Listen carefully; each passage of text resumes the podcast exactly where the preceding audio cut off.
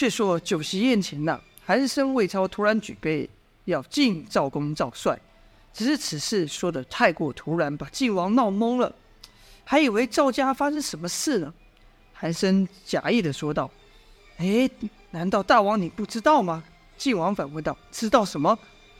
魏超说：“赵大人今日可发生一件大好之事啊！”听到此，晋王好奇心起，便对赵帅问道：“是吗？到底是什么事？”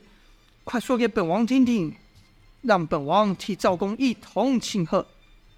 赵帅干笑几声说：“哎呀，两位大人说的太夸张了，其实也没什么事。”没等赵帅说完，韩生马上插口说道：“是赵大人太过谦虚了，不好意思说，我来替赵大人说吧。大王啊，赵大人近日得到一件举世无双的稀世珍宝啊！”赵王一听稀世珍宝，眼睛登时一亮，说道：“真的吗？”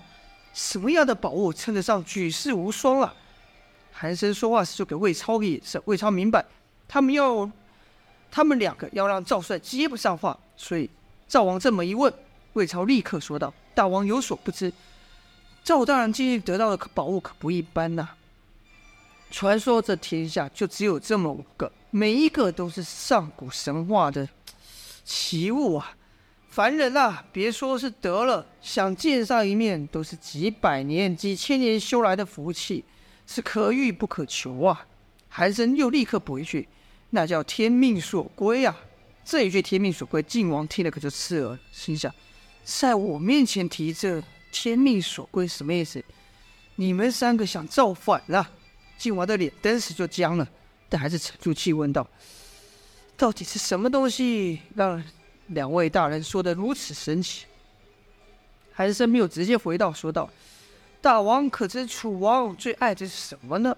晋王说：“自然是他那号称勇猛无比、战无不胜的楚军了。”韩生却说：“哎呀，那是人训练出来的，我们大晋的勇士可不比楚国差。而我所说的是，说可遇不可求，非人力能得，凡事讲求缘分的宝物啊。”没等韩生说完，晋王就想起来了。啊，你是说那个啊？知道知道，那宝物是楚王是心头肉的。记得前一次和楚王会面时，楚王邀我共赏那宝物。当时天已经黑了，可那宝物一拿出来，端的是金光万丈，把黑夜照得如同白天一样，甚至比白天还亮。我当时都看傻了眼呐。楚王是得意到不行，那玩意，那玩意叫做什么呢？魏超赶忙接道。楚王手上的宝物叫做金龙鳞，是传说九金龙与九天飞翔时所掉落下的鳞片。晋王这才点了点头，说道：“啊，是的，叫金龙鳞，难怪如此神奇，原来是天上掉下的宝物啊。”跟着就问道：“那你们的意思是赵大人也得了一宝？”韩生说道：“啊，大人英明呐！赵大人今日所得的宝物叫做蓝眼泪。”比之大，比之楚王的金龙鳞是毫不逊色。传说此物本是在海底龙宫啊，因龙子贪玩，互相争夺，才把这蓝眼泪重现于世。赵大人得了此宝，可说是替我们大晋国添光了。大王，你想，这天下哪能有什么东西楚王有您没有的呢？此事是否值得庆贺一番，大大庆祝一番呢？晋王听完后问道：“赵大人，他们说的是真的吗？这可是好事啊，怎么不让本王知道呢？难道你还向本王向你夺宝不成？”赵帅暗自生气啊，心里骂道：“你们这、你们这两个老贼，把话说到这份上，分明是想让我把宝物主动献出来，哪有这么容易的事？”便回道：“大王明鉴，微臣实在不知道，韩大人、魏大人说的是什么？”魏超则说：“赵大人，你可不能藏着宝物独自赏玩呐！不是有句话叫‘独乐乐不如众乐乐’吗？赵大人，不如就把蓝眼泪拿出来，让我们这些无福之人也瞧上一眼吧。”韩生则酸溜溜地说：“哎呀，魏大人，我看我们还是别强赵大人所难好了。那宝物如此珍贵，赵大人不愿拿出来也情有可原呐。”要怪也只能怪我们自己呀，没有这福分。不过话说回来，我要是得了蓝眼泪，必定是第一时间献给大王啊！韩生、魏超两人是你一言我一语的挤兑赵，就赵帅。赵帅也不傻，知道两人的意图是暗示自己有僭越之心，僭越称王之心呐、赵帅立刻跪倒于地，向赵王连磕几个响头啊！最后说道：“大王明鉴，大王明察。”微臣手上怎么可能有这样的宝物呢？此事只怕是有小人暗中散布谣言，要陷微臣于不义啊！臣敬王之心，较任何人更甚。若我有蓝眼泪的话，那肯定是第一时间献给王上。即便没有，让我得知哪里有蓝眼泪的消息，微臣也必定倾尽全力帮此宝夺来献给王上。想必韩魏大人也会像我一样如此做的，对吧？赵帅说完，一双利眼紧盯着韩魏两人，似乎在告诉他们：“我早知道你们会来夺宝，不过我早有准备。”韩生哪会不知呢？只是装傻说道：“哎呀，赵大人你也太小气了，拿出来给皇上看一下又会怎样嘛？皇上又不会夺你所爱。哎，我们你把我们皇上也想得太浅了。”魏超也说：“对呀，人家楚国有一个。”咱晋国可不能输了，即便你不愿献给皇上，那宝物在你手中，啊，也也算是我们晋国有此宝吧。我们不丢脸啊，不过就身份上差了一截，毕竟人家那是楚王，是王啊。没等魏超说完，赵帅是惶惶恐恐的说道：“大王，微臣确实没有啊，不知两位大王大人是从何处得到这样的假消息？”微臣希望两位大人将散播谣言之人找来，与微臣当面对质，看看那人到底有何决心。韩魏两人就心想：你就演吧，你这老狐狸！当时献宝是不是很得意吗？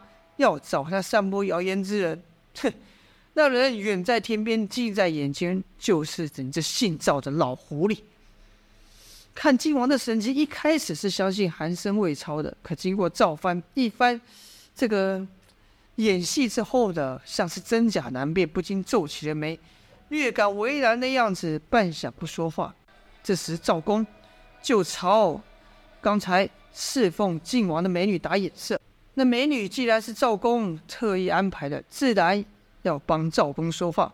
就看那美女在晋王的耳边柔声说道：“王上，小女可从没看过我家大人如此紧张，会不会当中有什么误会啊？”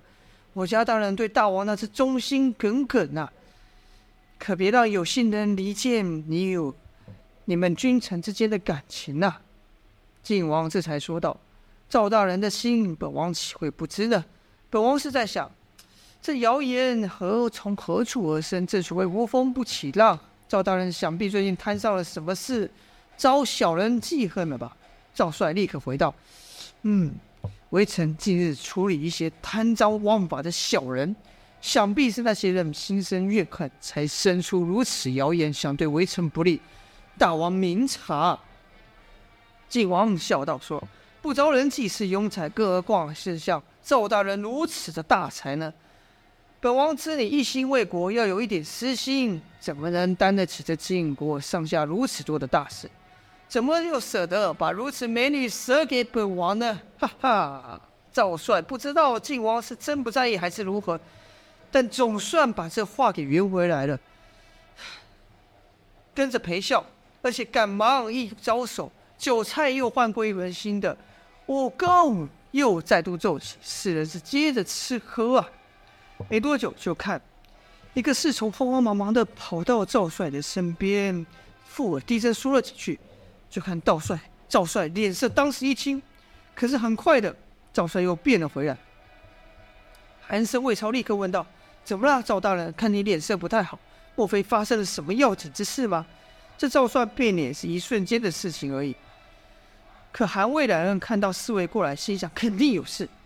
赵帅未答，没有直接回答两人，反而局长拍脑说：“哎呀，哎呀，看我这记性，居然把这么重要的事给忘了。”韩魏两人心想：“哼，想必是蓝眼泪成功被夺走了吧？如此大乐之事，怎么可以放过？”便问道：“赵大人，什么事让你如此着急呢？快和我们说说啊！赵帅看晋王也正瞧着自己，便笑道：“哎，也不是什么大事啊，只是今日我确实得到一宝。”晋王就奇怪说：“哎，赵大人，你刚才不是才说你没有蓝眼泪吗？”赵帅说道：“微臣不敢欺骗大王，微臣确实没得到蓝眼泪。刚才我所说的那宝。”也比不上蓝眼泪，但是也很是难得啊！不知大王两位和两位大人可否愿意一看呢？晋王说：“能让赵大人拿得出手的东西，那肯定不一般啊！本王岂能错过？却不知是什么东西呢？”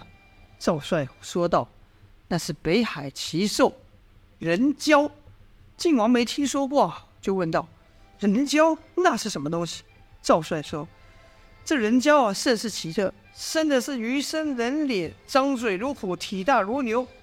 如果几位大人和大王不嫌弃，便与微臣一同去看看如何？晋王说：“那有什么不好？走，我们一起去看看赵公的宝物吧。”这边呢、啊，魏超和韩生心早就等不及了，听到赵帅主动提出，自然是连忙附和。如此呢，赵帅就领着晋王。韩生、魏超两人来到了八方亭。此时，吴一剑、吴一刀、姚建轩、赵月华和唐亮等人早就不在。就看庭院当中有一大水池，赵帅指着那水池说道：“大王小心，水里面那物就是北海奇兽人蛟了。”晋王等三人凑近一看，都是一惊啊！毕竟他们没有看过体型如此大的怪鱼。这人蛟此时游得深，只能依稀看到他的身影。有两三人不忍不住。往上前一探，韩生、魏超更是想要确认这蓝眼泪是否已经被夺走。却说那人蛟不是被姚建军打出水里吗？怎么又到池中去了？池中去了，赵帅又怎么会主动答应带着晋王等三人来到八方亭呢？原来赵帅刚才从那随从得知蓝眼泪被人给夺了，无意间已经去追宝物了。赵帅就吩咐侍卫把一切复原，然后心想。好，你个韩生、魏超，一面派人抢我宝物，一面把晋王带来拖住我，不给你们一点颜色瞧瞧，我就不姓赵。这才提出了主动来看人交一事。正当韩生、魏超两人探头往池里面看时，突然感觉，嘿，有人揪住自己的后颈往水池内推啊！而那人蛟感到池面上有东西，就往往上游，窜了一下，那大口就张了开来。韩魏两人吓得赶忙往后出力，这才堪堪避开这人蛟血盆的大口。惊魂未定之时，那背后刚才推着自己的手就松开了。赵帅的声音从后面传来，说道：“两位大人在找什么啊？看得这么仔细。哎呀，别怪我没提醒两位大人，这人蛟凶猛啊，而且极度嗜血，要太靠近了，小心把我没看成，反而失掉了性命。”韩魏两人都知道赵帅这话是话中有话。赵帅说完后，就把手放到水中啊。这人蛟缓缓的听，居然听话，缓缓游了过来。晋王等人一看这魔家人蛟的模样，也是一惊，就像赵月华当时看到时一样，只觉得这世上怎么有如此怪异又丑陋凶狠的动物？就看赵帅。一边轻轻抚着人蛟，人蛟也发出奇特的声音回应，似乎和赵帅叙述了什么委屈一样。晋王等人都感神奇，问道：“看来这怪物还通点人性，赵大人可知他在说什么呢？”赵帅笑道：“哎呀，臣哪里懂这畜生之言呢？或许韩魏两公听得懂。”韩生、魏超两人不答话，知道赵帅是拐头骂自己是畜生。而晋王看那人蛟。在赵帅手上甚是温驯，便也想摸看看这怪物生的是什么触感。眼看晋王一抬手，还没碰上人蛟呢，人蛟立刻转头，擦，朝晋王露出深深的白齿利牙，吓得晋王赶忙缩手。赵帅说道：“大王莫怪啊，这畜生不懂大王的尊贵。”跟着用手强压人蛟的头，使其闭上嘴，同时和晋王说。大王可以用手感受看看，我保证这怪物不敢伤大王分毫。可晋王看那人焦的样子害怕，就说：“呃，我赵大人，我看我还是算了吧。”赵帅又转头问韩生、魏超，说道：“两位大人可否愿意一试呢？”哈，知道这人焦听赵帅的，说不定自己一碰，这赵帅死了个是给人家下什么命令，把自己给吞了，那还得了？因此韩魏两人哪敢上手，说道：“这大王都没碰过的东西，我们哪敢碰呢？”赵帅说：“啊，这么说来，赵王碰过的东西，两人就敢拿喽？”